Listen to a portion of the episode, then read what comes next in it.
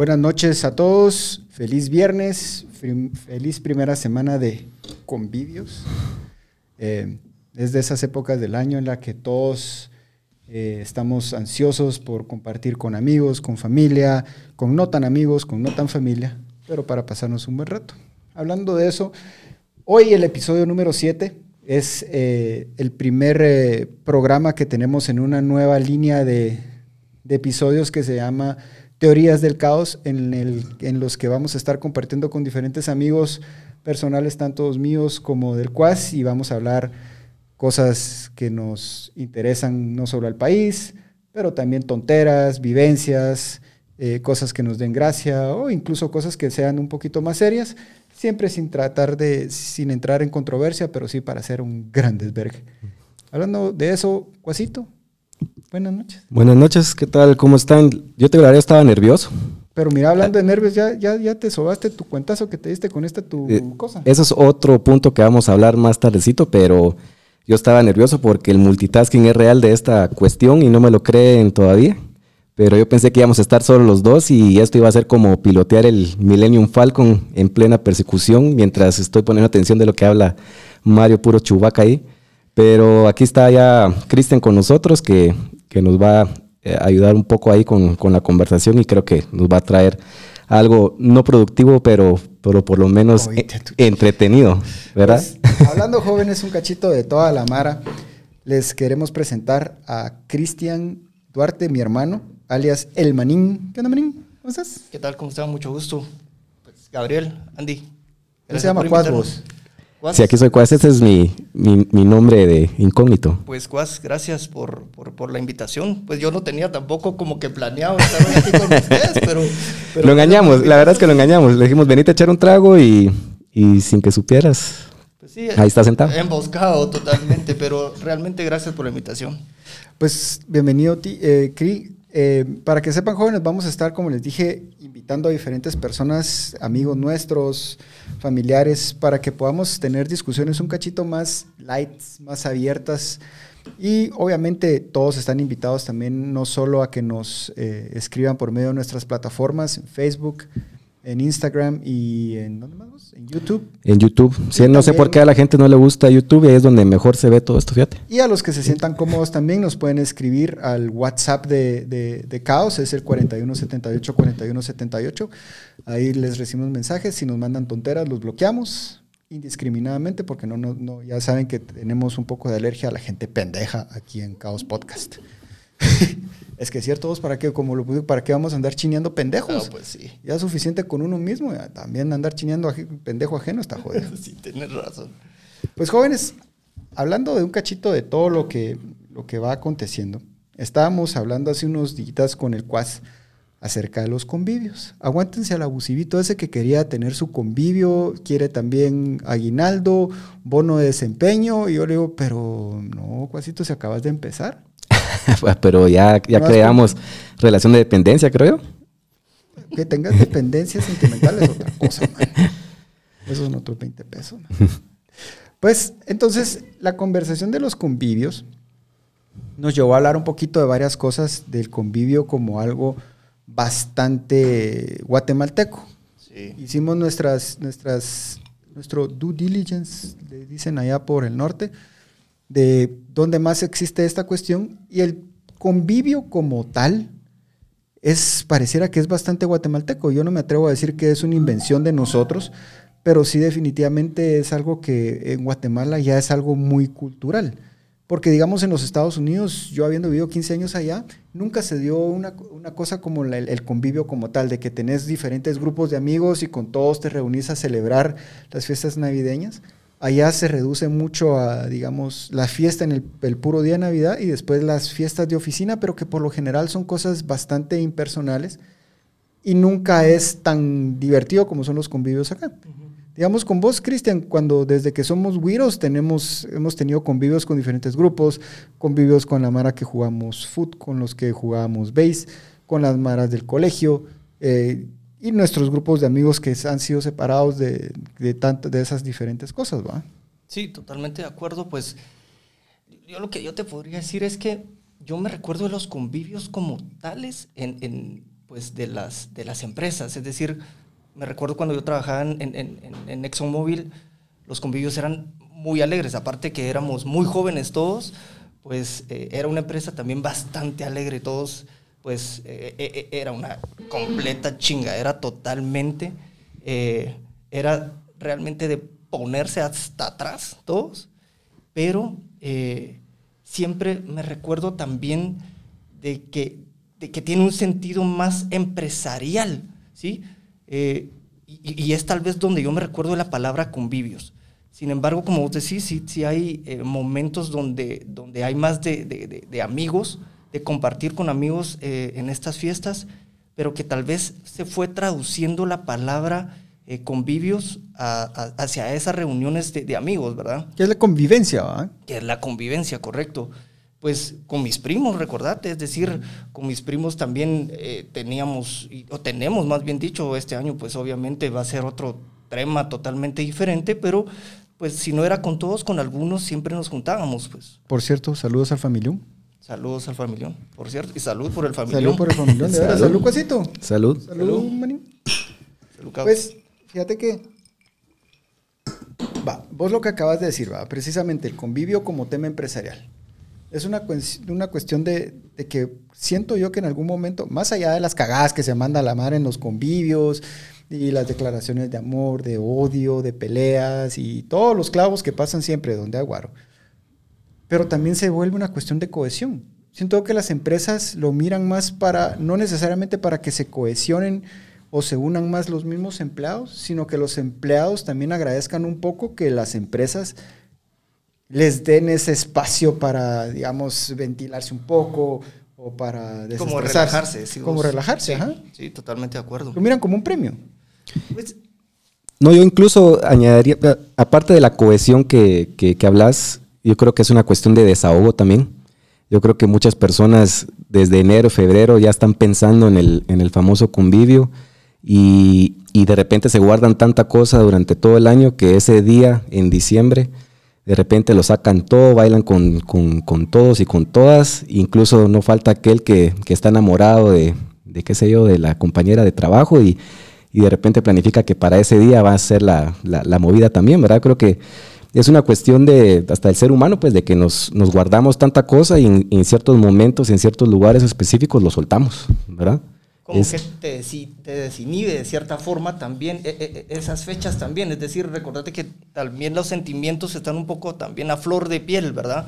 Es decir, eh, la Mara sí, sí, sí cree en, que la Navidad es, es muy sentimental, es pues eh, que, que, es un es, paz, es todo amor. Entonces creo que también, imagínate, al final de cuentas. Eso, al final la canción del Buki. No, ah, pero fíjate vos que yo tenía unos cuates. saludos, bueno, a unos amigos ahí, pero me recuerdo de la canción del Buki. Es, es, es, es clásica, ¿verdad? Pero eh, sí, es decir, hay, hay canciones clásicas que también te hacen pues te hacen llorar, te hacen, al final de cuentas, eh, pues vivir otras emociones durante, durante esta etapa, veamos, y pues nunca hace falta cuando estábamos pues eh, en esa época de, de, soltería todos, y, llegaban estas épocas, eran un poco más duros cuando, cuando te acaban de cortar o estabas sin nadie. Es que cortabas para no dar regalos, siempre hay algún ingrato. No, pero fíjense mucha que, va, Estamos hablando del tema de lo que espera la gente el año entero y se guarda y trae toda esa mezcla de cosas a lo largo del año y que están ahí que han decidido que el día del convivio va a ser el día que lo van a sacar. Agreguémosle a eso, que es lo que pasa en un año normal, ahora con este año tan atípico que fue el 2020 con el famoso COVID, ¿verdad? Nos encerraron, muchas empresas lamentablemente cerraron, otras tuvieron crisis financieras bastante, bastante feas, otras tuvieron la, suerte y la bendición, o mejor dicho, la bendición y la suerte de poder, digamos, cerrar espacios físicos y darle la oportunidad a sus empleados de trabajar eh, eh, en forma remota desde la, desde la casa, pero no van a hacer los convivios en Zoom, no van a tener Zoom, Zoomivios. Se mueren los, los, empleados y aún así... Pues yo ya vi que están cobrando los recursos humanos 200 pesos por cabeza y igual la van a hacer por sumos. A, los de recursos humanos los voy a echar. Pero, ¿Qué andan haciendo cuando organizando pero es que imaginémonos eh, eh, eh, este momento en donde realmente pues, no, no podemos pedirle tampoco al gobierno de que cierre otra vez el país, porque no, no, no, ese no es el, el caso, pero considero que sí se podrían tener otras medidas, ¿sí? Un poco más estrictas por parte de las empresas, para que al final de cuentas el, el, COVID no se esparza eh, y que al final de cuentas haya un caos más grande eh, eh, en todo. En, gracias por la palabra, gracias por, el, por la marca. en, todo el país. Entonces, creo que sí, al final de cuentas, no hay que quitar el, el, ese espíritu del, de, de, compartir entre empleados, pero sí tal vez, pues, las empresas deben de tomar sus medidas y de cómo hacerlo. Y probablemente hacerlo vía Zoom, no sé, no, no, no, no creo que sería una mala idea hoy por hoy. Es decir, ¿qué prevalece? ¿La chingadera o prevalece la vida? ¿O prevalece la salud? vos? Anda a ver los bares y restaurantes, prevalece la chingadera. Sí, pero vamos, vamos a ver. que, que, Guatemala es el país de la eterna chingadera y de la primavera también, ¿va? Sí, yo, yo estoy de acuerdo con eso. Es decir, vamos a ver, yo creo que aquí los tres nos ha gustado siempre estar en la chingadera, siempre nos ha gustado la parranda, pero vamos al hecho de que es un año atípico. ¿Qué es lo que realmente se debe de cumplir y con qué no? Eh, las normas de higiene que hay hoy. Vamos a ver. La mascarilla. Pero estás bailando. ¿Vos crees que la Mara no se va a quitar la mascarilla? Por supuesto, toda la mara se va a quitar la mascarilla. Es decir, y, ahí hay focos de contaminación. Y después esa mara lleva el, coronavirus a su familia. No sé si vieron mucha una foto que hay, creo que estuvo circulando en redes, a ver si la puedes encontrar de repente. Que hay una foto de una mesa en un bar. Obviamente no le vamos a echar peste al bar. Pero la mascarilla la tenían de cenicero ya. entonces, ¿qué decís? Pues la puta, la mara, va, oye, ese brother, ¿cómo se verá la casa después? Eh, y es que es lo que pasa. Es la responsabilidad personal, un cacho, creo yo. No, también, y vamos a eso de, los sentimientos que afloran también, ¿verdad vos? Es decir, toda la mara dice, es Navidad, ya pela, pues, es decir, es fin de año, y como que la mara se relaja en todo sentido. Y, y también voy, antes de que se me olvide eso, te quería decir, todo depende también, probablemente hay gente que se guarde, pero eso depende también de todas las empresas, ¿verdad vos? Porque si es una empresa que al final de cuentas no mantiene a sus, a sus empleados contentos, obviamente va a llegar ese momento, ese día del, del convivio y va a sacar todo, pues. Y después va a quedar el, e, e, ese cuate como el hazme reír todo un año completo hasta el próximo convivio para ver quién va a ser el próximo que hace el ridículo. Entonces estás diciendo que sí no deberían de, de haber convivios, digamos, que las empresas deberían de... Yo no te estoy diciendo que no deben de haber convivios. Eso creo que es algo muy, muy personal, pero siempre, o muy propio de las empresas creo que aquí lo importante es, por eso te digo, ¿qué debe prevalecer? ¿E, e, ¿Es la salud o es la chingadera? Porque el convivio es una chingadera. No es una cosa, o sea, no porque te vas a asistir a un convivio, vas a, te van a dar un bono de, pero fíjate que... Bono del mejor bailarín. No, pero, pero fíjate que eh, tenés razón en eso, pero lamentable, no sé si lamentablemente, pero muchas veces los negocios o muchas veces una relación de trabajo o, con tu jefe o con, quien sea, eh, haces el negocio de repente con una estrechón de manos en un bar, ¿verdad? Con un trago, no en una mesa de trabajo, ni de repente son en esos momentos en donde el verdadero trabajo se, se hace, ¿verdad? Yo creo que, que, lo hemos experimentado más de alguna vez y, y, estos momentos también son, son claves para eso y ahora pues estamos privados. Obviamente hay algo mucho mayor que, que evitar, que es la... Ahora, pero suponete, ahí hay una cuestión, vamos, porque las empresas pueden tener mucha responsabilidad y de facilitarle a los, digamos, a sus colaboradores, empleados, socios, como les quieran decir, digamos que sí, que haya un video o que haya un convivio con distanciamiento y todo eso. Eso está muy bien. También estoy seguro que va a haber la parte donde los donde las mismas personas van a, las mismas personas, los mismos empleados, los mismos amigos, van a buscar sus propios espacios, simple y sencillamente porque ellos sí quieren tener esa convivencia, pero ahí es donde ya viene un cachito lo de la responsabilidad personal de cada uno, vamos. Sí, pero fíjate que ayer presencié ya el primer convivio. Estaba en un restaurante y, y la mesa de la par eran fácil eran unas 12, 15 personas que juntaron las mesas, ¿verdad? Juntaron las mesas, o sea, ni siquiera respetaron el, el, distanciamiento, pero ahí estaban todos y empezaron, obviamente como cualquier convivio, todos tranquilos, y de repente se desató, se, como dicen, se, se descontroló la vaina y hasta pararon bailando de cachetío. Dice el sticker del WhatsApp. Sí, no, y, ahorita mismo parqueándome yo aquí enfrente, eh, hay un convivio y que en la primera banqueta, pues prácticamente están en la banqueta ahí como 10 personas. Pero, fíjate, Gabe, que al final de cuentas eso es un poco más, están al aire libre. Y suponete, probablemente tendría que ser, probablemente, simplemente es, tirar ideas al aire y chingadera. Pero probablemente debería de ser de que el convivio no sea empresarial, donde toda la mara llegue, Vos imagínate, me pongo a, bancos, vos cuántos, cuántos empleados deben de haber en un banco con, con esa, queriendo celebrar el convivio. Pero probablemente esta vez tiene que ser vía departamentos, vos, es decir, sectorizarlo más. Bueno, muchas veces lo van a hacer ustedes departamento y lo van a hacer tal día, y aquí está, pues, eh, el pisto para ustedes, vos. Pero, y, vuelvo a lo mismo, probablemente vos decías, Gabriel, en algún momento también, cuál es, cuál es el, el que, que, al final de cuentas, esto, esto es lo que mucha gente espera para convivir. Pero te voy a decir, por lo menos en donde yo estoy ahorita, pues te, puedo decir que es, es, es, una empresa de más, y no es porque sea mi empresa, es, es simplemente lo, lo, que es, pero es una empresa demasiado sana, ¿sí? Y que realmente al final de cuentas la gente tenemos la oportunidad de tener ese tipo de, de, escape, eh, pues si no es a diario, porque también se vive un estrés por el giro de negocio en que estamos, pero al final de cuentas no hay una presión demasiado grande precisamente porque pues no, no es la costumbre de, de, de, nuestra empresa, el, eh, pues, el candor, lo que sea, de nuestra empresa no, no, no es así. Entonces, eh, todo esto también depende de, qué, de, la cultura interna. de la cultura interna, correcto, así es. Pues, y regresando al, al, al, tema de lo que es el convivio para, para nuestro país, va. Como dice Gabriel, ya el Biotes fue testigo en un restaurante, yo he visto un par y solo, no, no, no, estamos ni siquiera en la mitad de diciembre y ya en todos los bares, restaurantes y discotecas ya los convivios son un gran despepupe.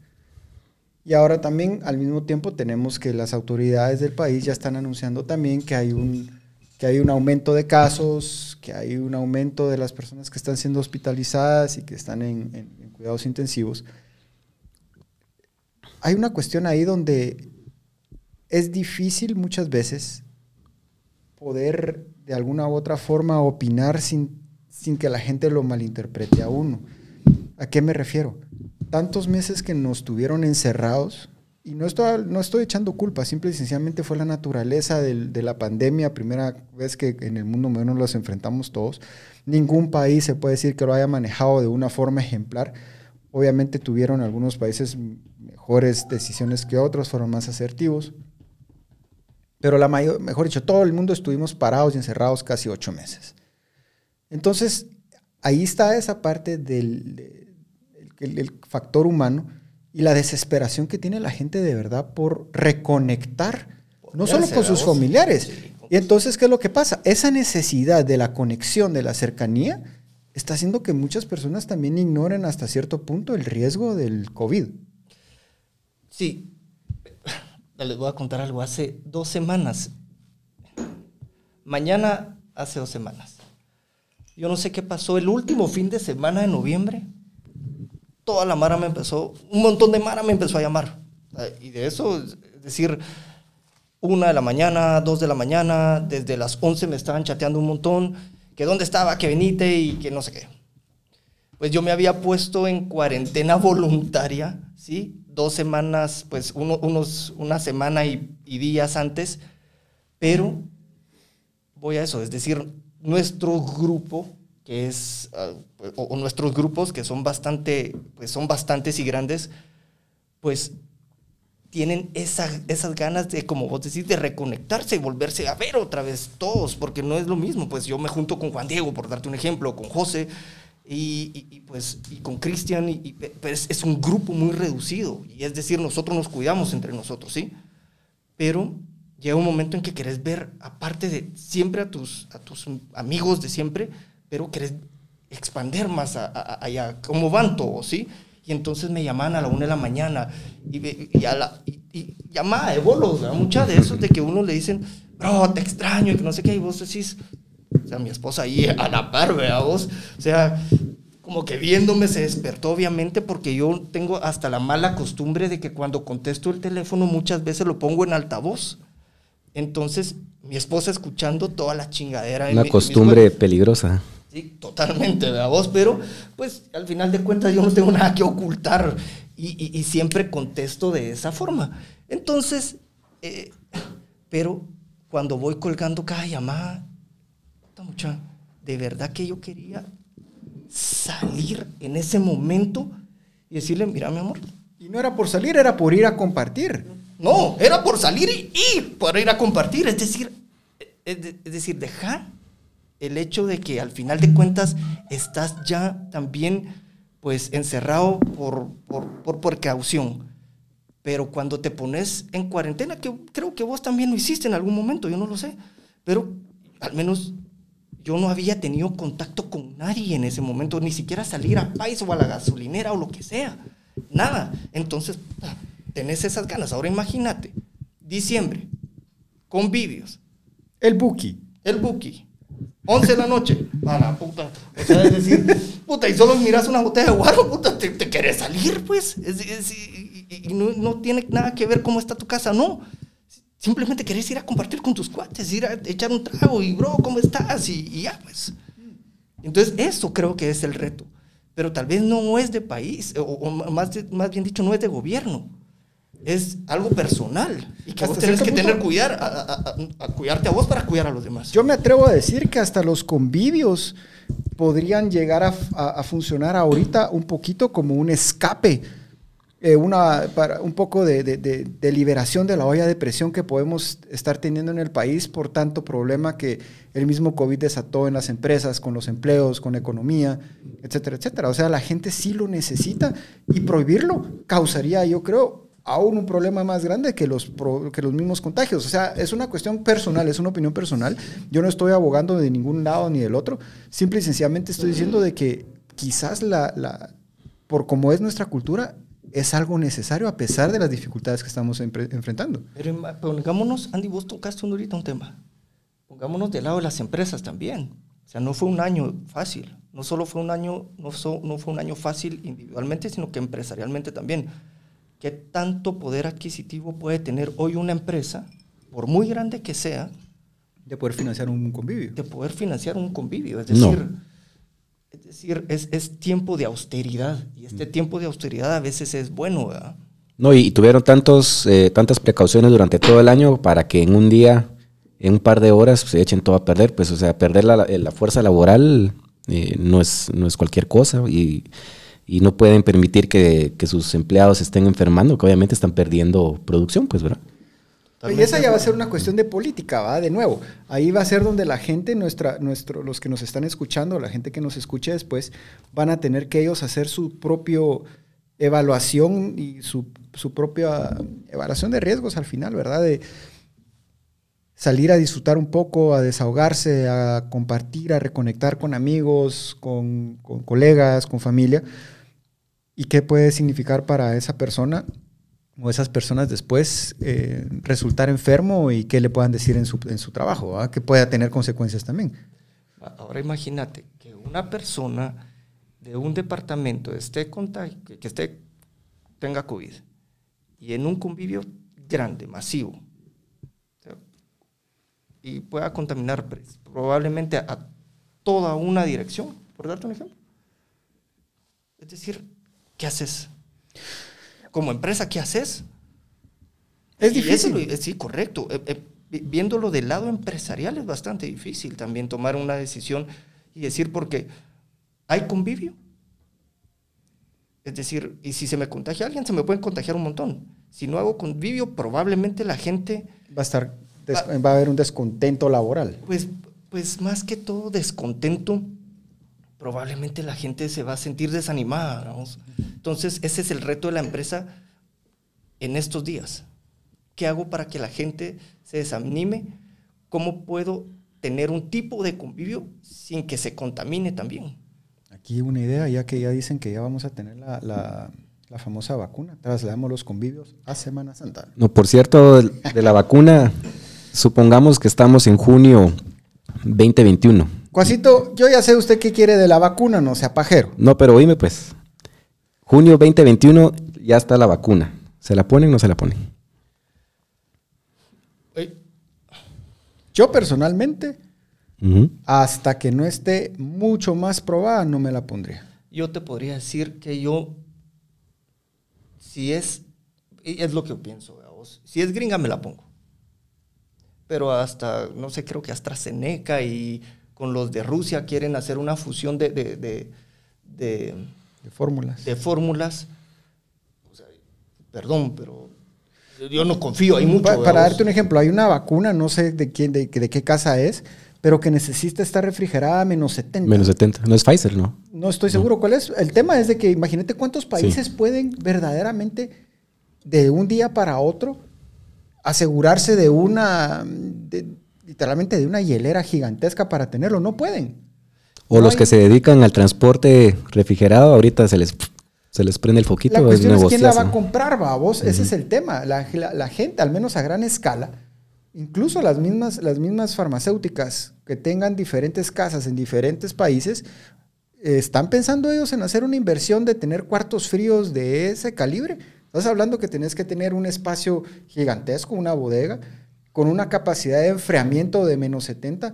Olvídate, la inversión simple y sencillamente por más vacunas que querrás meter y, con aquello de que no toda la gente se va a querer vacunar o no toda la gente precisamente va a querer esa vacuna, no sé si va a ser un riesgo que vayan a querer enfrentar.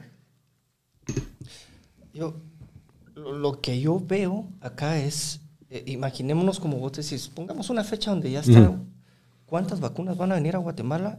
Y de esas, imaginémonos que vengan 100 mil. ¿Quiénes van a ser esas 100 mil personas seleccionadas?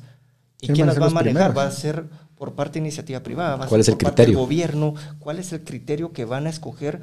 y para la selección o preselección de la gente que se va a vacunar. Va a ser la gente de hospitales, es decir, los médicos y todo el personal médico de, los hospitales, ya sea eh, públicos y privados.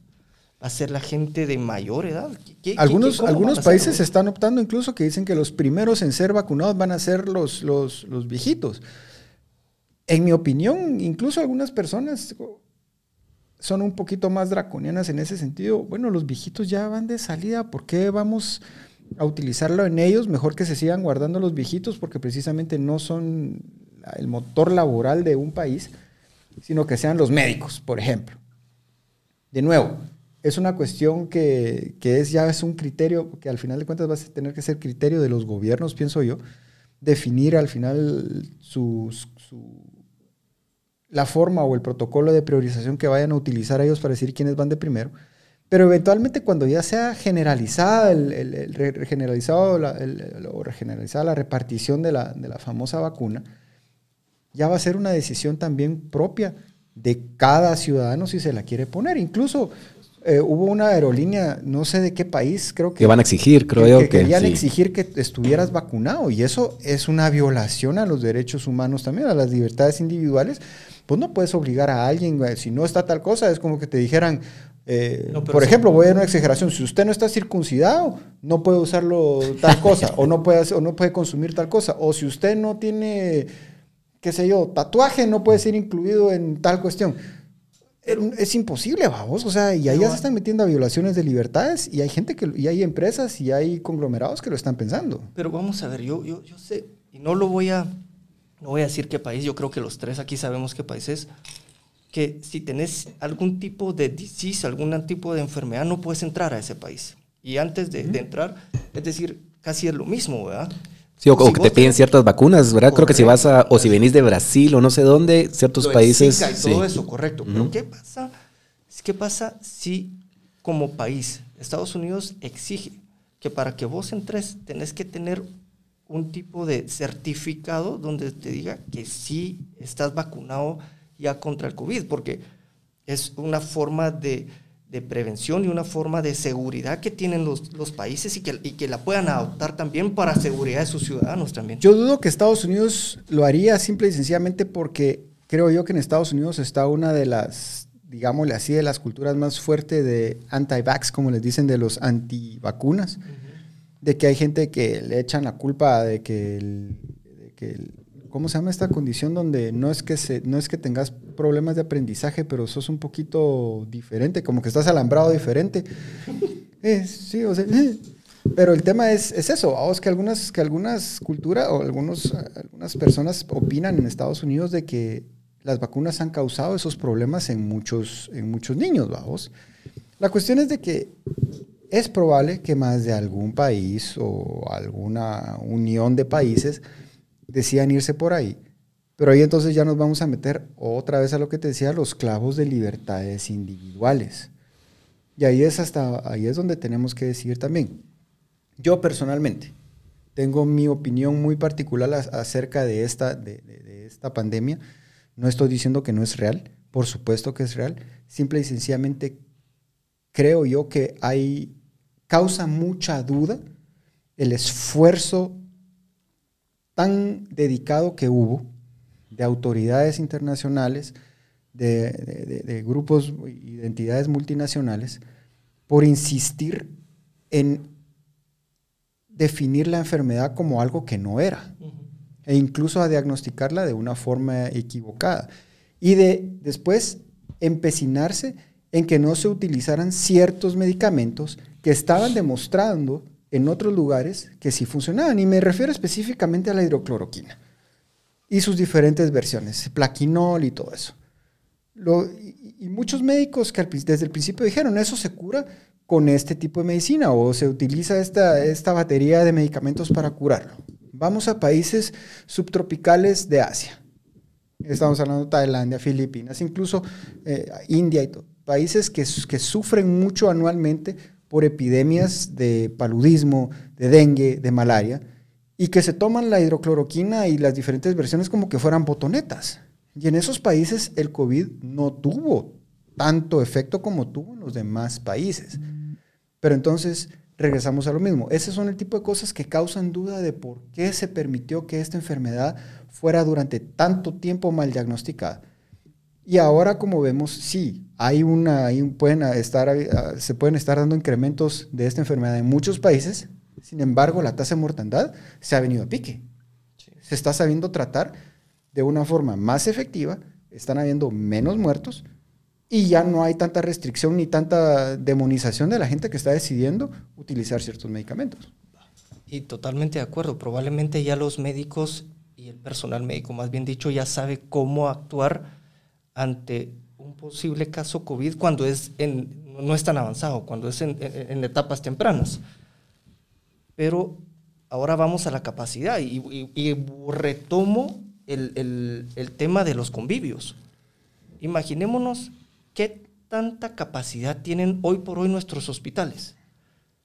Eh, si imaginémonos que en esta semana y en la próxima hay tantos convivios masivos de las empresas, para la semana de Navidad, ¿estaría capacitado los hospitales hoy por hoy de recibir tanta gente? No, yo creo que nunca, ni no para Navidad ni para, es decir, ni para cualquier pico, digamos.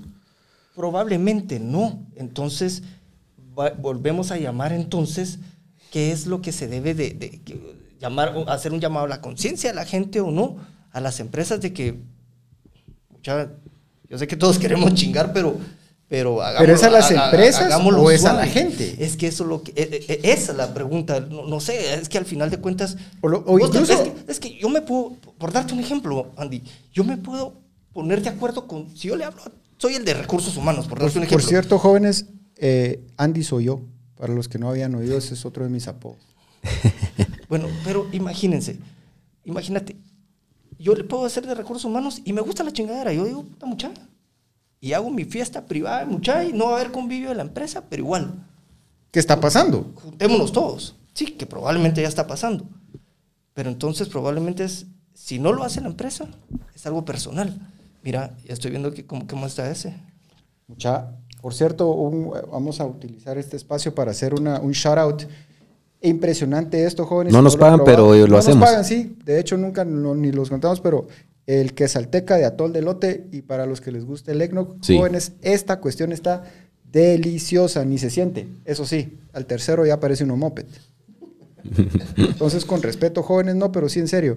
De verdad, hablando de un poco de todo, marca, una marca nacional que es Alteca, cómo se logró reinventar y, rediseñar su estrategia de mercadeo y de productos en los últimos años. Incluso la campaña, la mencionamos aquí en algún momento con el Cuasito, su campaña incluso de, bebidas para, para, para, el, para Halloween. Hubo una, una, mezcla que el, cadejo malcriado, la llorona no sé qué. Ah. Pero la verdad, y es de que son sabores, y, digamos, Guatemala no tiene una cultura del aguardiente, digamos, como, como, como los colombianos. Pero la verdad es de que nosotros, al menos yo en mi juventud, un par de veces que en algún lugar muy remoto, quizás, y no remoto necesariamente, pero no en la capital, me dieron a probar que es Alteca. Y nunca me gustó porque te lo dan como que fuera shot de tequila. Pero ahora ya que es, que, es una cultura donde lo combinas con sabores, que viene con sabores, y de verdad es espectacular el sabor que tiene y pasa súper rico, jóvenes, se lo recomiendo a los que les gusta, incluso para la época navideña, la verdad es que está muy bueno.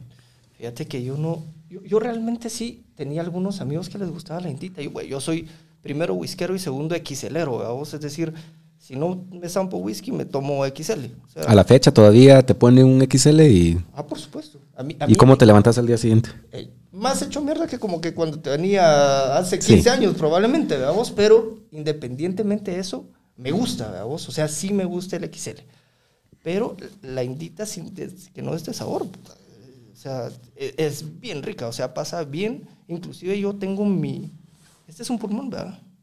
No, creo que eso es, este más grande. ¿no? El pulmón es más, es más pequeño, porque el, el que te cabe en el saco. Este es un litro. Ese es el tórax completo con todo. Este es de la caja torácica, la panza, los pulmones, el hígado, la panza, todo. Va, pero, pero el, el, la indita sin sabor es, es, es, rica, ¿verdad? Y es decir, no, no, no es, no, no, no es, des, ah, bueno, para mí no es desagradable. Correcto, y no es un trago que te curta la boca cuando te lo metes en la, en la trompeta. o, sea, pasa bonito, lo pues sentís, pero no es aquello que digas vos. La vez pasada estábamos hablando con unos amigos y yo le preguntaba, ¿te, volverías a tomar Bacardí limón? Tal vez vos no estuviste en esa, en esa época. Soy muy joven, lo siento. Otra generación aquí. Yo me recuerdo que cuando teníamos 17, 18 años, puta, el Bacardí limón era el hit. A la gran puta voz. Hace unos tres años probablemente, olí, volví a oler, solo oler el Bacardí limón. ¿Te pusiste bolo solo de olerlo? De casi el sopeo ahí. O sea, literalmente casi, casi, casi hecho la piedra ahí, ¿verdad? Vos? Es decir, si hay licores que ya te dejan un mal, un mal recuerdo y te dejan ya también una mala sensación eh, dentro de vos. Ese es el anís para mí. Yo huelo el anís. El anís dos monos. No, es que así se llama. Es uno de los anís más comunes, anís del mono. No sé, eh, pero todo lo que es basado en anís, solo con el olor, como decís, ya... El zambuca no te gusta. No sé qué es el zambuca, pero... ¿No sabes cuál es el zambuca? No. Pero el, Jaeger, el... El, el Zambuca es, es, es, Y hay un trago que se llama Flaming Zambuca. El Zambuca es también a, base de anís. ¿Y le prenden fuego o qué no? Te lo, ponen, te lo prenden fuego, pero ah. hay mucha gente que se lo, se lo guarda como pelícano, veamos, en la boca y desde la boca te guardan fuego y, güey, no, están lo tragas y ahí se mira la, llamita, veamos. Y hay otra forma que también, pues, la gente hace el Zambuca, pues le prende fuego aquí como la cucaracha. Ah, bueno, sí, la cucaracha. Pero lo, lo, malo de eso es que mucha gente lo toma como que si fuera, no, no abre bien la boca, entonces le quema todo esto, veamos. Sí, lo sé probado. Hay cantidad de videos de pendejos que se tiran encima el trago entero, pero eso ya es selección natural. no, pero fíjate vos de que hablando de marcas, de marcas nacionales, y vamos a hacer un shout out también para, de una vez anunciando para los que nos están viendo y nos escuchen después, ya tenemos un invitado para el próximo jueves, que es Javier Bolaños Pereira. el creador y dueño de Pereira Shoes, que es eh, la primera marca de, de, zapatos de couture y high-end, digámosle así, de diseñador. La verdad, zapatos muy bonitos. Yo tengo... Con razón no los conozco, si yo no me he visto. ¿Cuál? Couture. Mm. Ellos estuvieron en algún momento en, en Cayalá, que tuvieron un pop-up store y todo eso. Mm.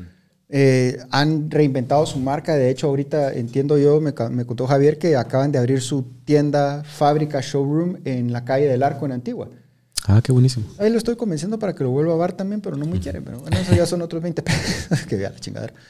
Pero entonces te das cuenta que hay productos en Guatemala buenos y hay buen, buen talento en Guatemala y es una cuestión solo de que se están reinventando y están aprendiendo. Están no, no están reinventando la rueda, están inventando, están copiando de otros lugares, de otras marcas y cosas que funcionan y que al final de cuentas sí son consumibles. yo, te digo que aquí en Guatemala hay talento para todo, ¿verdad? Muchachos. Es decir, puedes ver a gente, pues no sé, es decir, eh, yo no soy fan de ella, pero admito que es una persona muy pilas, Gaby Asturias, ¿verdad? Vos, es decir, ya está en Telehit está, a vos yo no sabía, es decir, pero ya, ya está en Telehit. Eh, es decir, talento no nos hace falta, es decir, nos hace falta la oportunidad y quien crea en nuestro talento. No, y fíjate que en ese sentido tenemos dos buenos ejemplos recientes, por ejemplo, eh, Juan Sánchez, eh, es un productor español que estuvo aquí en el programa hace, hace, hace un par de semanas y decía, la, la felicidad está del otro lado del miedo.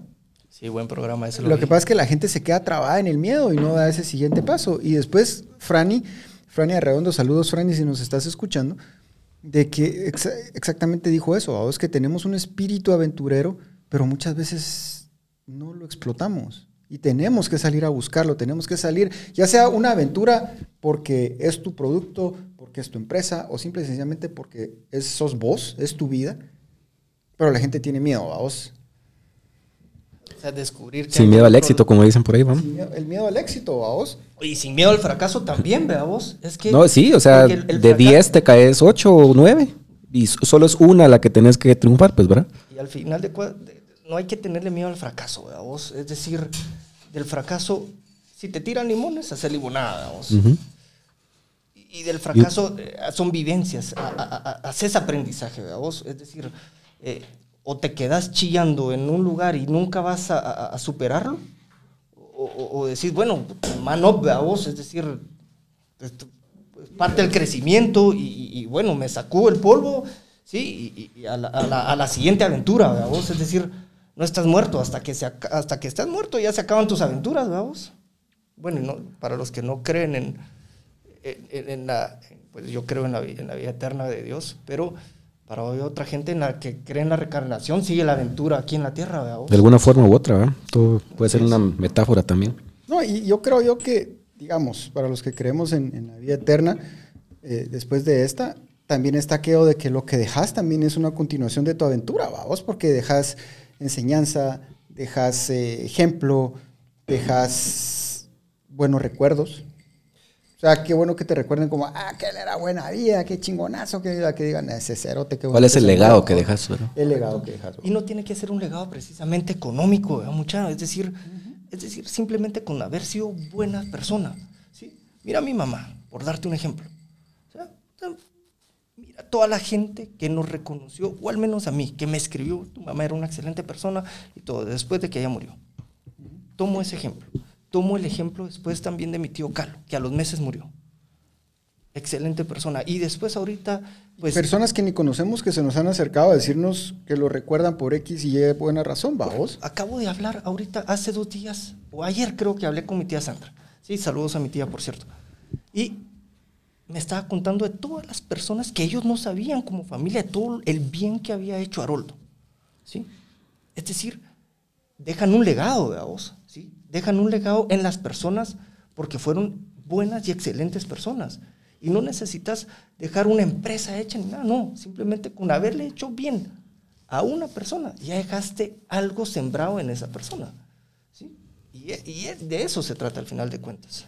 Digamos, yo creo que este año particularmente ha sido especial porque han surgido también muchas personas así, vamos, eh, actitudes de, de, de, algunas, de algunos individuos que en estas épocas de dificultad no se esperaba que actuaran de una forma tan humana, tan humana, tan efectiva, tan, tan hasta cierto punto de conexión con sus prójimos, vamos. Miremos cuánta gente, vemos alguien que me impresionó, otro, otro shout out de esta mara de la olla comunitaria en Antigua, vamos. O sea, toman donaciones y todo eso y todos los días se encargan de darle desayuno, almuerzo y cena a las personas, de verdad que son esfuerzos que vos decís, más allá de, de, de, de cómo lo hayan pintado, si, si es bonito, si no es bonito, pero le están dando algo de comer a la gente en estos momentos de necesidad. Y fíjate vos que eso es, voy a eso.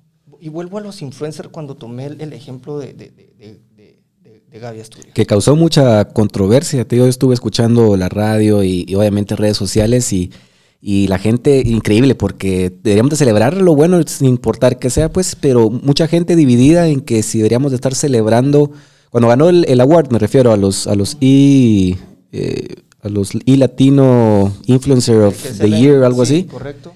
Y la gente estaba dividida en de que si deberíamos de estar celebrando a alguien que ganó por, por cuestiones superficiales en, en, lugar de de repente algo productivo. Yo creo que sí, pues debes celebrar. Pero es que, ¿sabes qué es lo que pasa? Se vale. Sí. Es que, es que no, eh, y ese es el problema de Guatemala, que el guatemalteco quiere que el, el, el, guatemalteco, valga la redundancia, sea como uno, veamos. ¿Sí? sea, entonces, de eso no se trata. ¿sí? Se trata que al final de cuentas, en, si tuviste éxito, porque al final de cuentas eh, fuiste la persona que, Gaby Asturias, que, tiene, que es una influencer, y no sé cuántos... cuántos Influencer del año latino. imagínate, es que estás compitiendo contra, desde México hasta la Patagonia, bro. Es decir, ¿cuántos países? Todos los países latinos están, están ahí.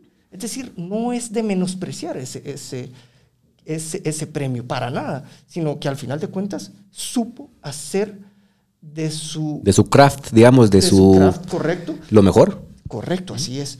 Pero hay otra gente como suponete. Eh, bueno, no se me ocurre ahorita alguien más. Pero suponete alguien que, que tal vez en el pasado se le celebró. Vamos, Carlos Peña. Charlie, saludos. Nuestro primer, fue nuestro primer episodio. Cuando, ganó, ¿no? Al final. No, no ganó. Pero date cuenta. ¿Quién ganó? No sé. pero fíjate vos de que al final de cuentas, lástima que no ganó, porque la verdad es de que la composición de esa canción le quedó increíble y, el, y esa y ahora el gusto de, Big Band que aquí él tiene. Que por cierto, Carlitos, aquí el Manín tiene una sugerencia que te, que te atrevas a grabar Danny Boy en Big Band. Sí, totalmente, pero saca de Memphis Bell. Ah, es que, ¿sabes qué? Esa es la mejor versión. Y, Harry Connick Jr. Memphis Bell me recuerda siempre a vos, siempre me va a recordar a vos, siempre me va a recordar a vos. Pero ahora me recuerda al Sana también, ¿verdad? Porque el Sana es otro cuate que eventualmente lo vamos a tener aquí mucho. Sí, pero el Sana me llama, ¿verdad? Vos también es de esos cuates que te llama a pesar de la... Es estilo mi hermano, ¿verdad? Es decir, mi hermano te llama a las 3 de la mañana y como que si todavía tuviera 18 años, es decir, y eso es, lo, eso es para nosotros, eso es lo sentimental, o sea, porque así es, unión, ¿verdad? Vos? Pero el Sana también me llamó, y estaba, pues, pero era 2 de la mañana y acaba de ver Memphis Bell llorando y me dice, bro, no se tenían que morir. Entonces ahora Memphis Bell también me recuerda al Sana, vos? Pero esa película saca la canción de Danny Boy en banda, en big band, y por más que yo la he buscado, nunca la he vuelto a encontrar, vos? Y es que las versiones que hay son o muy calladas, casi que a capela, muy tranquilas, o la versión totalmente escocesa, muy folclórica. Sí. Eh, Carlitos, si nos estás escuchando, es un consejo, te quedaría nítida esa canción. Pero regresando al tema, digamos, lo mismo y lo estuvimos monitoreando con el Cuas.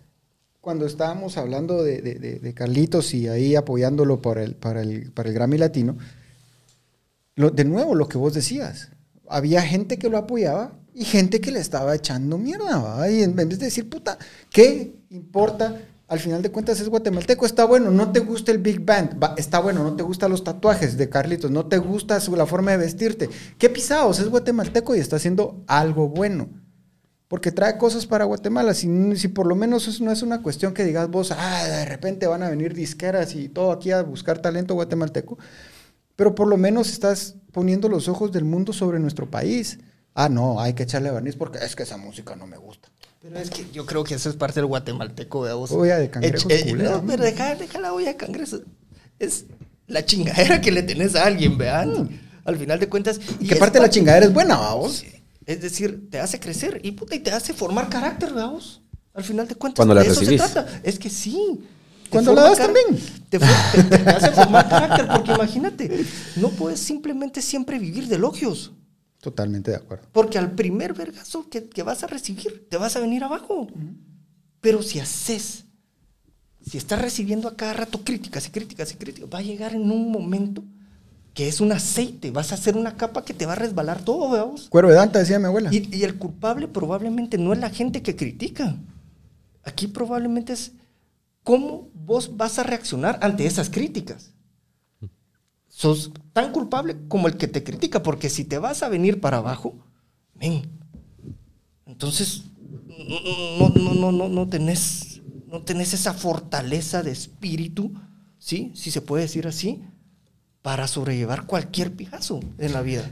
Y precisamente lo que decís, algo de lo, de lo que algunos de nuestros invitados han, y de nuevo otro shout out a, a Andrea y a, y a- ahorita se me escapó el nombre de la chica. Las dos chicas que escalaron el Everest.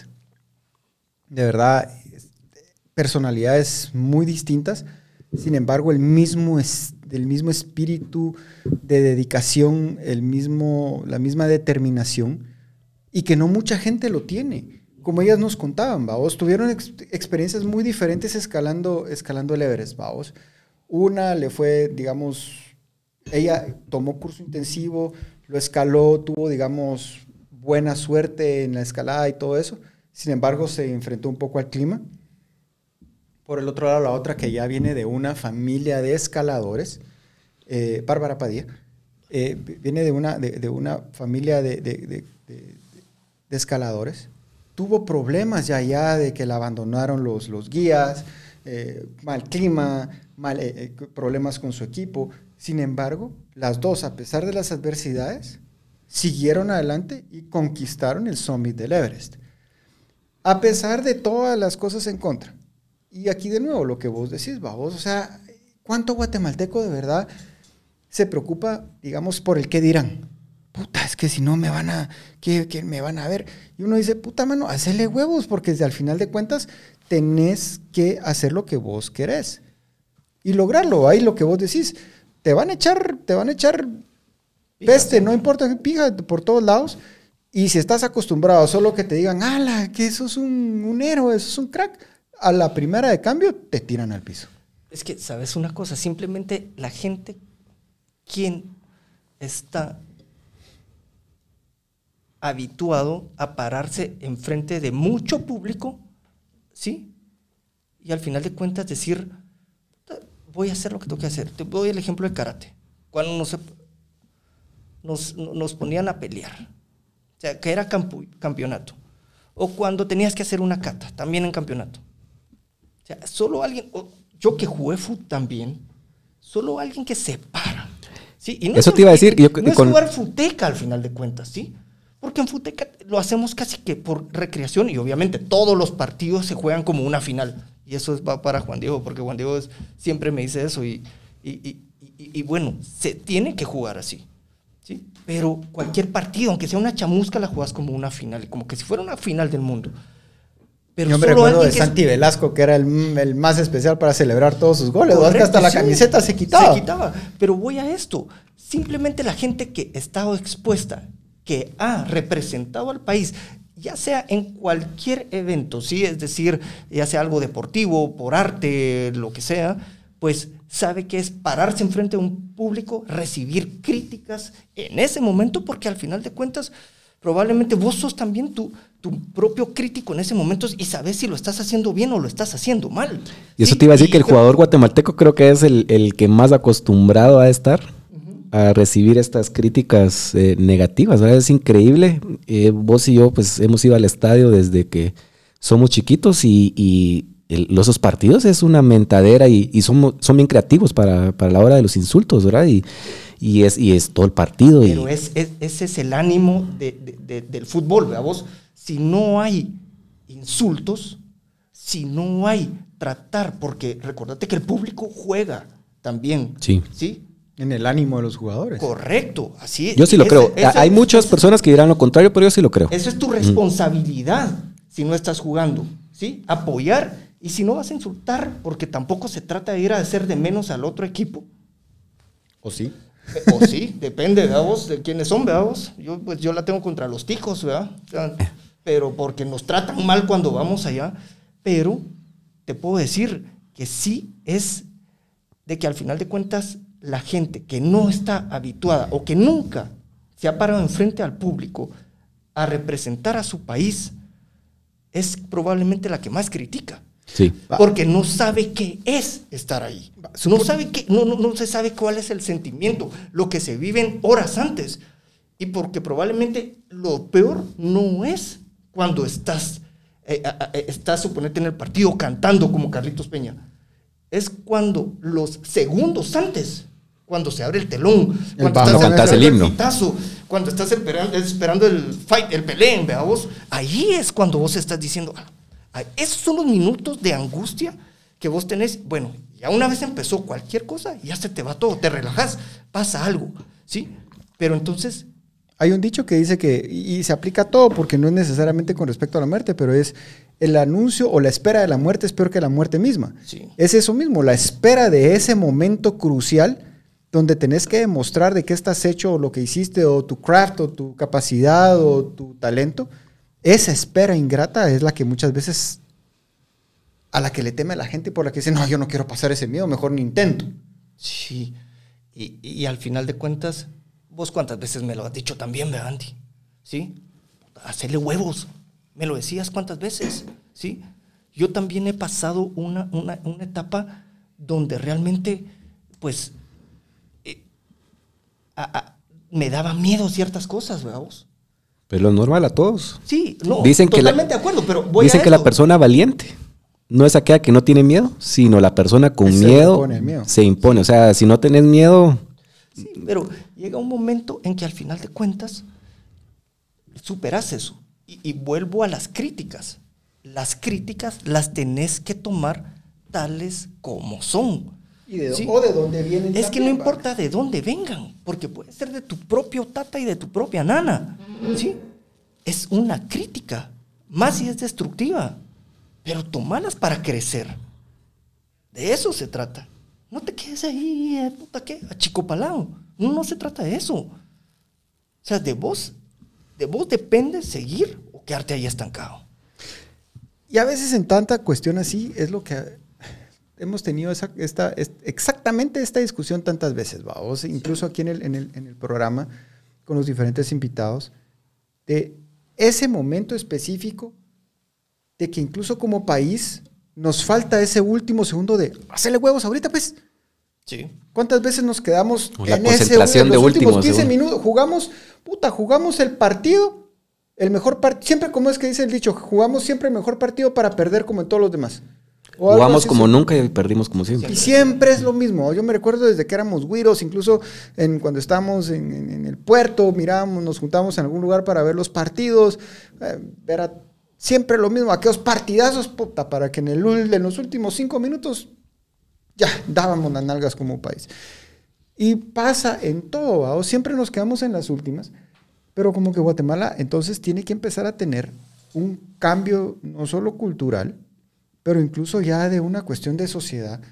Tenemos que empezar a empujarnos un poquito más. Apo- apoyarnos totalmente. Apoyarnos, Es decir, suponete- hagamos marca, veamos. Sí, Marca, marca de país, ¿va? O, de marca de ciudadanía. sí, correcto. Por ejemplo, ah, irrelevantemente de, lo, de si nos caen bien o nos caen mal, porque tenemos buenos amigos allá, pero digamos, esa es la diferencia de la personalidad de los mexicanos De los mexicanos sí me respeto. comparados con Guatemala. Sí, yo, eh, es decir, yo, yo quiero mucho, yo también tengo amigos mexicanos y, y- y de verdad, Sí, yo, yo, yo los admiro mucho por eso. El 15 de septiembre en México es otra cosa. Puta, la mejor fiesta, la mejor fiesta patria en Guatemala, celebrada oficialmente, es la de la Embajada de México, vamos. Pero vamos a ver, al final de cuentas se trata aquí de, de ver qué tenemos que hacer nosotros, porque esto depende de todos los ciudadanos, veamos, ¿sí? De crear ese espíritu de, porque mucha gente dice, de, patriotismo.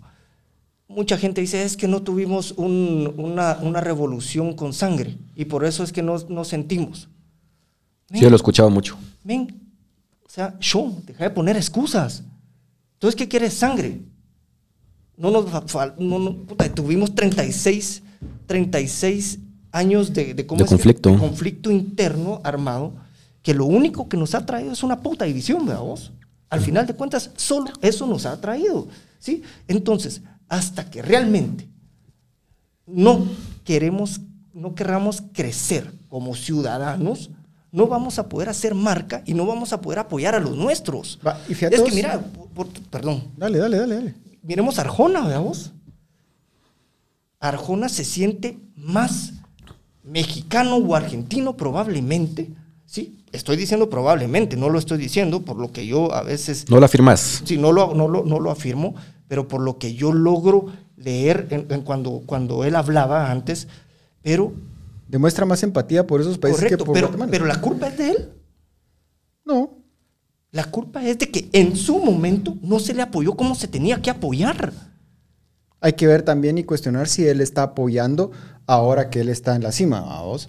Que no sabemos, tampoco sabemos si él está apoyando a los que vienen atrás de él, vamos. Yo sí entiendo de que Arjona tiene un buen programa, vamos, de, para ayudar a todos los jóvenes, para, creo que tiene un... Una como escuela, una, academia. academia de canto o algo así, ¿verdad? Sí, de instrumentos y de todo. Sí, correcto. Entonces yo, yo, yo, creo que sí lo está haciendo, pero bueno, vuelvo a lo mismo. No es suficiente, pues.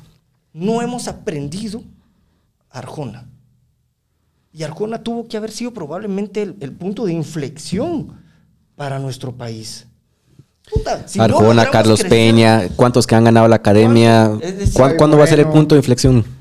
¿Y, cuándo va a ser? Pero es que probablemente en esos años que, que, Arjona estaba, no es justificable, pero vos decís, no teníamos las mismas oportunidades, era un país que tal vez no tenía hoy por hoy, pues... Estamos enfocados en el conflicto. Cualquier cosa. Pero hoy por hoy, que no logremos apoyar a un guatemalteco como guatemaltecos, puta, este, entonces ya estamos pisados como sociedad también. Y sabes qué es lo que pasa, vos acabas de mencionar algo bien importante, Bacri, de, de lo de, ser buenos ciudadanos. El problema es que hay mucha mara, y lo digo no con ánimos de ofender a nadie jóvenes, en serio. Al final de cuentas, este es, este es, un, este es un espacio bastante personal por algo se llama caos, así que pélenme la verga también si se, si se ofenden. Al final de cuentas, hay mucha gente en Guatemala también que ya creen que ser ciudadanía es solo tuitear, babos, y tuitear desde cuentas falsas. Eso es lo peor de todo. Hay un dicho bien bonito y ese se volvió meme, babos. La gente, eh, principalmente los millennials, como el que está ahí, el cuas, que están muy, ya se acostumbraron a ser irrespetuosos en redes porque nunca experimentaron que les quebraran la cara por ser irrespetuosos, vamos. Sí. Y eso es lo que hemos estado viendo. Y lo peor de todo es que también nuestra sociedad ahora se está, se está volviendo protectora del abusivo. Porque vos vas a los colegios, ¿Cuánto, ¿cuántas veces no lo vimos, Cristian? Incluso en el karate y todo eso, y lo que lo ha visto ahora tanto nuestros amigos como el Sense Salvador, el Sense Córdoba, el Sense Eric Schumann, de los niños que van a, a entrenar porque están siendo bulleados. Y el tema es de que en el colegio, en los colegios, paran defendiendo a los, a los, a los abusadores, a los bullies, en vez de al niño que está siendo, en este caso, eh, agredido a vos. Yo creo que ahí hay una, cuestión de la psique humana particular que es el anonimato, ¿verdad? Y, hoy son las redes sociales. Antes, te digo, en los noventas, y regreso al tema de los estadios, personas que, que eran o las veías como personas íntegras durante toda la semana y llegaba el domingo entran al estadio y, cambian totalmente, son otras personas y, y es acá cuestión de negativa y, de insultos y, se da porque se siente ese tipo de protección, digamos, hablando del estadio específicamente. En la, escondido en la masa. Estás escondido en la masa, eh, sentís que no te va a pasar nada, entonces te, te soltás y, es una cuestión que sos otra persona. Pues entonces es una cuestión muy interesante ahí de la, de la psique humana de, de al momento de sentirse inhibido por, por tener anonimidad o por tener algún tipo de, protección y, se muestra ese lado feo de, la humanidad, ese lado oscuro de, lo que se del, instinto ese animal que podemos tener y donde viene aquel famoso aquella palabra de la vorágine vos que es donde literalmente es el, salvajismo en ese momento de toda la gente La cuestión es de que no todo el tiempo vivimos adentro de esos espacios. Y el tema es de que la gente ya se siente de alguna u otra forma realizada. Yo ya cumplí con mi deber cívico porque ya le eché mierda a alguien en redes. Le pusiste tu nombre, tu firma y tu trompeta y con tu foto atrás del ataque que estás dando. ¿O lo hiciste desde, una, desde una cuenta anónima? ¿Qué, o sea, ¿qué ciudadanía es esa? O, o, si es que dio un tweet positivo. Ok. ¿Y a quién verdaderamente le estás dando ese positivismo? ¿Cuánta gente verdaderamente toma en cuenta la, la, opinión de una cuenta anónima, digámoslo así, vamos? Y es bastante gente, vos, porque hay cuentas anónimas que tienen muchos, muchos, pues, seguidores. seguidores. Pero yo sí te podría decir que al final de cuentas es falta de liderazgo, un liderazgo realmente que, que, que empiece desde cero, ¿verdad, mucha? Porque al final de cuentas un político puede apoyarse en una, en una, en, su plataforma política y tratar. Creo que los políticos aquí en Guatemala tratan, sí, de ser líderes y, en mi forma personal, pues ninguno lo ha logrado. Eso es lo que yo pienso. Pero realmente, ¿quién genuinamente, por hacer algo para Guatemala, ha hecho liderazgo? O sea, que, sea, que sea un liderazgo altruista. Probablemente, ¿sí? Es decir, ¿Quién lo ha tratado? Probablemente mucha gente. Pero ¿quién ha tenido éxito? Porque al final de cuentas se suman a una plataforma política que se, vale. O se imponen los egos también, Magre. O se imponen los egos también. Pero que se vale formar plataformas para hacer que sean un trampolín político. Pero pareciera que solo le sirvieron como trampolín y se olvidaron de esa plataforma, vos. Y lo que pasa es que. Entonces, sí, perdón, dale en Guatemala, y lo vuelvo a decir mucha, y ya lo he dicho en varios, en varios, en varios episodios, que Guatemala nos hacen falta héroes. Más allá de, nuestras creencias, creencias religiosas, pero digamos, hay gente y hay incluso hay personas. Pero no pseudohéroes, No pseudohéroes, héroes de verdad, ni, o, héroes lo que, ni ídolos de barro. No, por supuesto. A lo que voy es que, suponete, incluso hay, hay académicos que, que cuestionan la veracidad de personajes como Tecunumán. O sea, nuestro héroe nacional ni siquiera sabemos si existió de verdad. Y te enseñan una cuestión donde puta, un pajarito se tiró de trompa sobre el pobre brother que defendió hasta donde pudo, ¿va? Vos. Y hay gente que dice, mula que le pegó al caballo y no le pegó a Pedro, ¿va? La cuestión es esta. Va, dejemos, el pasado es el pasado. ¿Quiénes son nuestros nuevos héroes? Lo pasado, pasado. Qué buena canción vos. La cuestión es canchito. el, el, el, el tema de los héroes es que los... Puede ser que tengamos personas que podemos de alguna u otra forma decirles héroes porque han tenido logros y que han hecho cambios significativos en la sociedad. Pero nuestra propia sociedad se ha encargado también de jalarlos, babos, de, de, para abajo, no para arriba, no de impulsarlos, sino de jalarlos para abajo y de echarles peste y de, y de hablar mal de ellos y de criticarlos destructivamente, inventarles bolas, hacerles daño. Entonces, es un tema ya de sociedad que ya es una discusión mucho más, probablemente mucho más avanzada y mucho más eh, dedicada de hablar cómo cambias vos una sociedad para que se empiece a reconocer por sus esfuerzos y que se empiece también la sociedad misma a apoyar a sí misma, vos. Pero, ¿de dónde nace eso, Andy? Es decir, iniciativa privada. ¿Quién, es, quién, quién debería liderar? ¿Alguien en sociedad civil? O sea, si queremos hacer marca al gobierno, ¿quién? Porque si es genuinamente alguien que lo quiere hacer sin alguna plataforma política, y vuelvo a lo mismo, se vale, ¿sí? Pero ¿quién realmente Va a hacer algo solo por el cambio sin buscar un para Hacer un cambio, sí, correcto, sin buscar. Es que va a ser protagonista, va, va, va, a volverse una persona protagónica en algún momento. Pero aquí es que se mantenga humilde y que, no vaya a ser absorbida por X, Y. La búsqueda de poder, que es lo que siempre, digamos, pierde a los, a los posibles líderes que podamos tener, vamos. ¿Quién no va a ser llamado al Dark Force? Al Dark Side of the Force. Side of the Force, correcto. Exactamente. No, total. E, e, eso es la cosa. ¿Tenemos alguna pregunta de los que nos están escuchando, Cuasito? Eh, tenemos saludos por parte de de Sandra García dice gracias por el saludo. Y Verónica, sí, Verónica Carranza dice la acción es como un puente entre el miedo y el éxito. Y luego pues estamos teniendo algunas, algunos comentarios que, como les dije al principio, esto es como pilotear el Millennium Falcon que a veces funciona y a veces no. Y lamentamos ahí que se está cortando a veces eh, la señal, pero el internet de repente viene y se va. Eso es, es un programa en, vivo, señores, ¿verdad? Entonces tenemos esas, eh, esas limitantes, pero no se preocupen que siempre subimos el programa completo, sin pausas, sin interrupciones, eh, luego de, de terminarlo. Entonces la montamos ahí. el video nos estaban diciendo que se está trabando un poco, pero eso es gracias al excelente servicio de Claro. Sí. compongan su plataforma, mucha, hagan algo de verdad. Estamos pagando, no nos están regalando nada precisamente. Pero, jóvenes, entonces regresamos, estábamos, empezamos la conversación de hoy con el tema de los convivios, de la responsabilidad personal.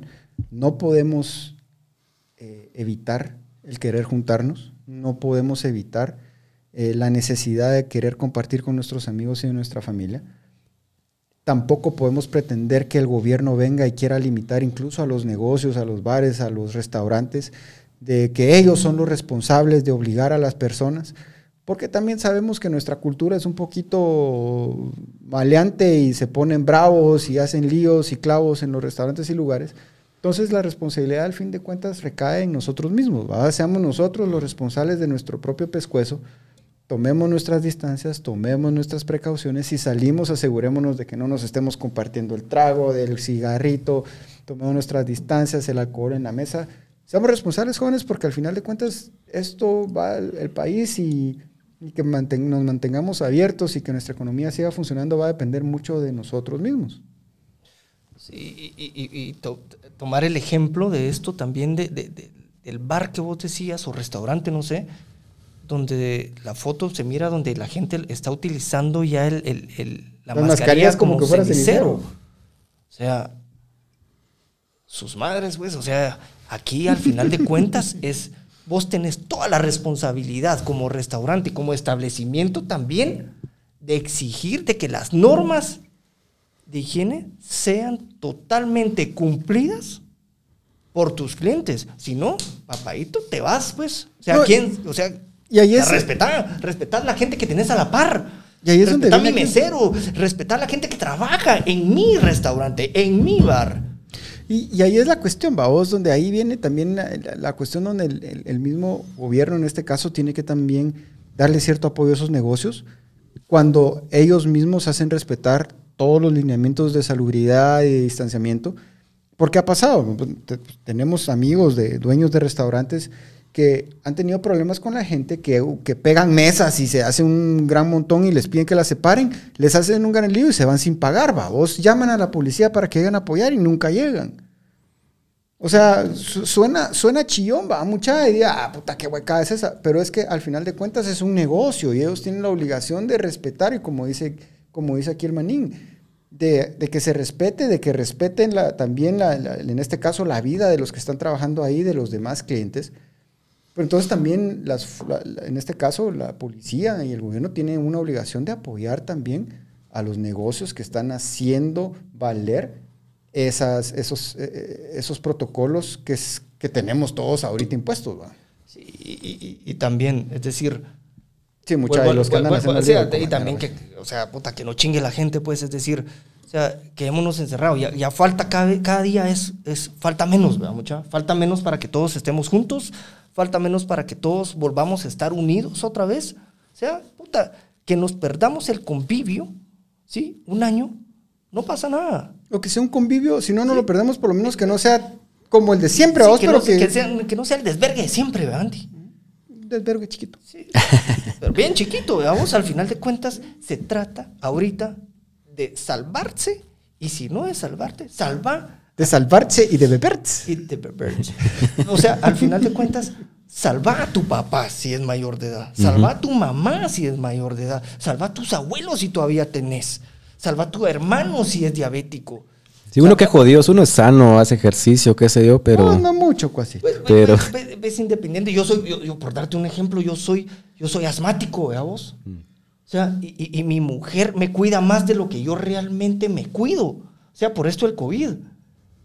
Pero al final de cuentas se trata de que esto es algo personal y no porque no haya convivio, la empresa es una basura, no porque la empresa no te da convivio, a la puta voy a renunciar, puta, eh, me voy a sentir infeliz, me siento desanimado, aquí no me, puta, no, no se trata de eso, vuelvo a lo mismo, bro, levántate como un guatemalteco responsable. Todos los días y vamos a trabajar, si trabajas te toca ir a, trabajar o, te, o, tenés que trabajar en, tu casa porque esas son las normas que estableció tu empresa, solo hacelo. Simplemente hacer lo que te corresponde hacer como buen guatemalteco, como buen ciudadano, veamos. Pues esa es la cuestión, jóvenes. Al final de cuentas, hay una hay un peso muy específico puesto sobre nuestra responsabilidad personal, personal ¿va, mucha? Y, obviamente se cometen errores, simple y sencillamente, y se vale, somos humanos. Eh, la vida es un caos, es un delicioso caos en el que tenemos que ir aprendiendo y buscando el secreto orden en todo desorden en el que vivimos. Entonces, seamos un cachito más responsables, no solo con nosotros mismos, con nuestra forma de vida, también con nuestra, en este caso, con nuestras familias, pero también con la gente que nos rodea y, con, y hasta con los negocios que visitamos.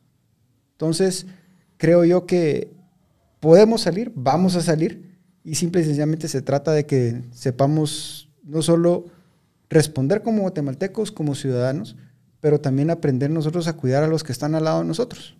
Y con eso creo yo que vamos cerrando. Manín, gracias por habernos acompañado.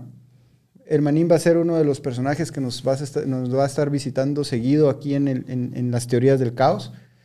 Y Cuasito, ¿Alguna última pregunta o mensaje que nos estén mandando?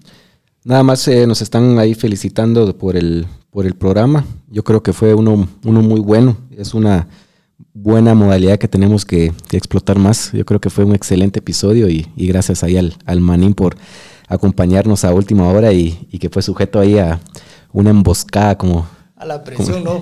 Gracias a ustedes dos por la oportunidad y al final de cuentas siempre es, creo que un, pues, eh, pues hablar con mi hermano siempre es, a mí me encanta, es no solo mi hermano, sino mi mejor amigo y pues, Gabriel, vos sos parte también de la familia, gracias por la invitación. Jóvenes, pasen una excelente noche, tengan un buen fin de semana, responsables en sus convivios, responsables en sus paris y nos vemos la próxima semana, primero Dios.